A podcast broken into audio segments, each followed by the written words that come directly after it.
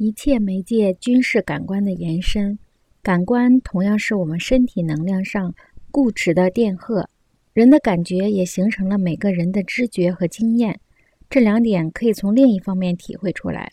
心理学家荣格论及此时写道：“每一名罗马人都生活在奴隶的包围之中，奴隶及其心态在古代意大利泛滥成灾。”不知不觉间，每一名罗马人在心理上都变成了奴隶，因为他们不断生活在奴隶的氛围之中，所以他们也透过无意识受到了奴隶心理的浸染。